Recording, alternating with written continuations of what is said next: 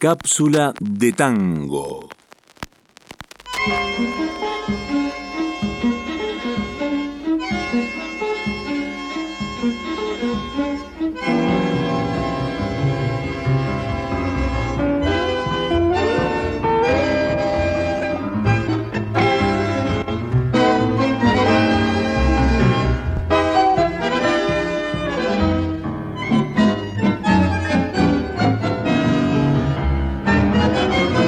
Llega Horacio Ferrer, corre 1967. Piazzolla tenía una relación ambivalente con la canción. A él le gustaba el conjunto instrumental. Luego conoce a Melita Baltar. Se estrena la ópera María de Buenos Aires. Participa Héctor de Rosas como vocalista. Después vendrá Balada para un loco en 1969, justo cuando el hombre ponía un pie en la luna. Y del mismo modo que algunos decían que lo de la luna no era cierto, algunos pensaron que esa obra no era tango. Ya sé que estoy piantao, piantao, piantao.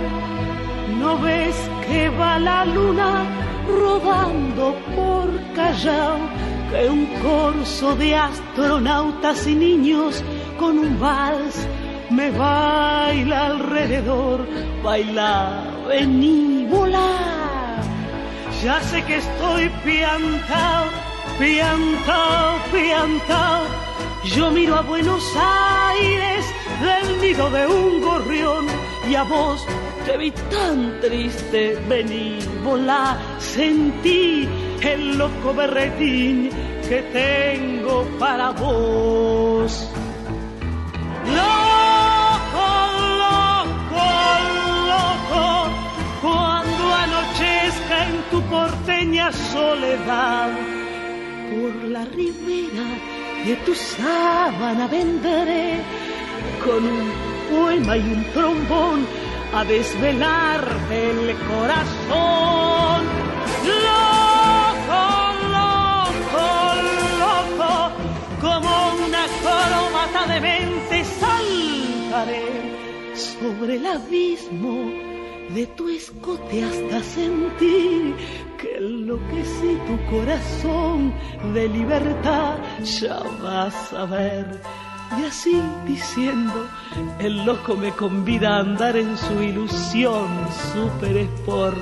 Y vamos a correr por las cornisas con una golondrina en el motor. De vieites nos aplauden, ¡viva,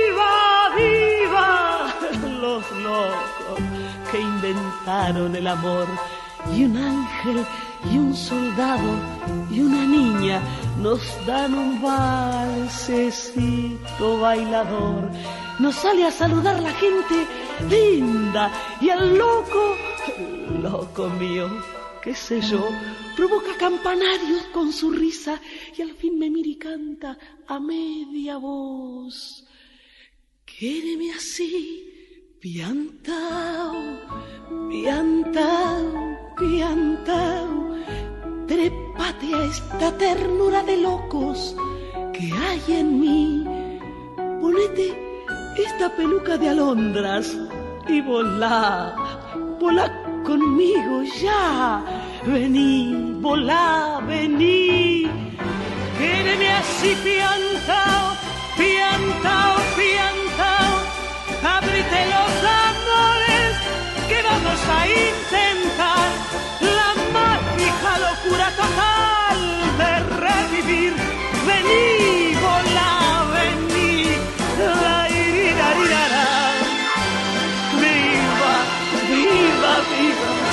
loco él y loca yo, locos, todos. Locos, locos, locos.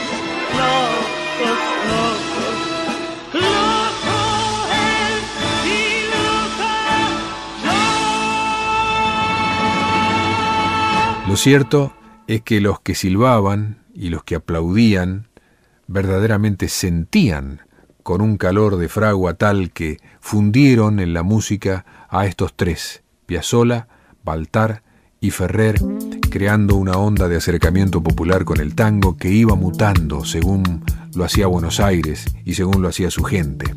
Piazzolla encontró en Ferrer un estado literario ideal, alguien con quien mantener la potencia innovadora y vanguardista, y en la gente y en su guiño, tan esquivo durante años, y a la que tanto necesita cualquier artista, en esa gente encontró la energía vital para seguir. Después vendrá en lo neto, en 1972 lo aclama el Colón compartiendo escenario con Salgán y Troilo. Un año después, Libertango, Italia y su segundo quinteto. Milva canta Los pájaros perdidos. Después, en 1974, graba Reunión Cumbre con Jerry Mulligan, músico de jazz. Luego su octeto electrónico, con el que sigue innovando por su configuración orquestal y todo lo que sonoramente puede entregar. Por entonces el público joven, rockero, coqueteaba con Chick Corea, con Miles Davis, con Dizzy Gillespie, entonces considera que era coherente una actualización, siempre permeable a las mutaciones. En el 76 gira por Europa su segundo octeto electrónico con Daniel, su hijo y nuevos músicos para su suite troiliana, hasta que declara, me saturé en Europa con tanto ruido electrónico, todo el mundo tiene el mismo sonido. Yo digo, basta, quiero algo nuevo. Por eso vuelve al quinteto.